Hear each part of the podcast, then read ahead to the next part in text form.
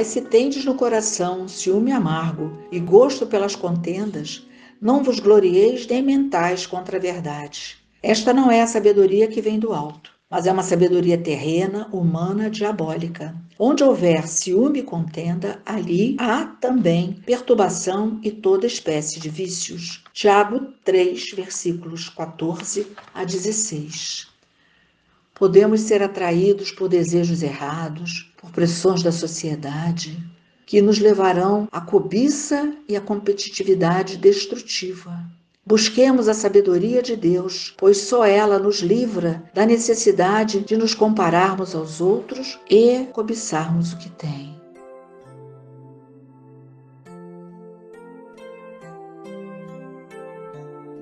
Senhor Jesus,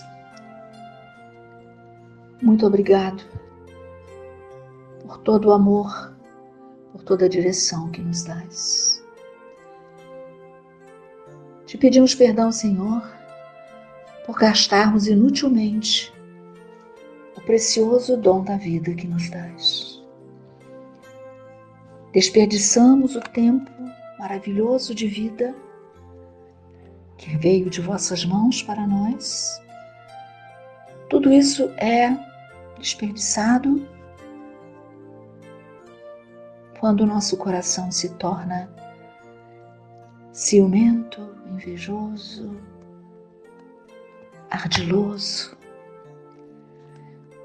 E aquilo que era para ser agradável, dias que eram para ser vividos com leveza, com esperança, se tornam dias pesados, desagradáveis, pois ao olharmos o amigo, o irmão, que está ali junto de nós, a olharmos para Ele. Nosso coração é despertado não para a beleza, e sim para o ciúme. O ciúme de ter que partilhar aquela amizade, o ciúme de achar que aquele amigo, aquele irmão é mais querido do que nós, o ciúme daqueles que estão ao nosso lado, mas também estão ao lado de outras pessoas. E este ciúme vai de tal forma escurecendo o nosso coração que onde havia sol de beleza, só encontramos trevas escuras de rancor, de mau humor, pois tu sabes, Senhor, que o, ciúme vai se desdobrando nesses sentimentos e nessas atitudes.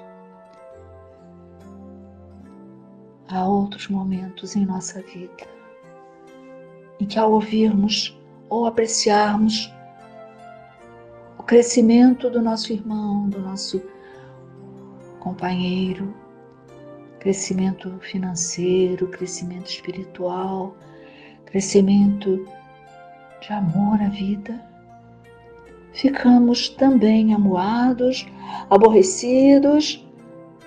Por que não é assim comigo? Ao invés de vermos as maravilhas que acontecem em nós. E aí, a inveja que entrou disfarçada no nosso coração se instala dentro de nós. E a inveja traz a separação, a destruição, a divisão. Quantos males podem ser evitados e serão evitados quando o nosso coração ficar definitivamente inclinado para vós. O que o vosso olhar não iluminar, não nos interessa. O que o vosso olhar não nos der um sinal de concordância, não nos interessa. Inclinados totalmente para vós, Senhor, iremos nos libertando desses sentimentos que geram discórdia, contendas, gritarias, divisões, armadilhas e nos tornamos livres para sermos felizes com os nossos dons, com os nossos talentos. Nos ficamos livres para amar aqueles que nos destes, para aceitar que nem sempre somos o melhor, nem sempre estamos na frente, nem sempre somos chamados para frente, mas sempre estaremos juntos convosco. Sempre estaremos cheios de esperança e alegria se deixarmos inclinar para vós. Não olharemos para os lados nem para trás. Olharemos para vós. E olhar para vós é olhar para frente, para a libertação, para a vitória. Glórias a Ti, Senhor.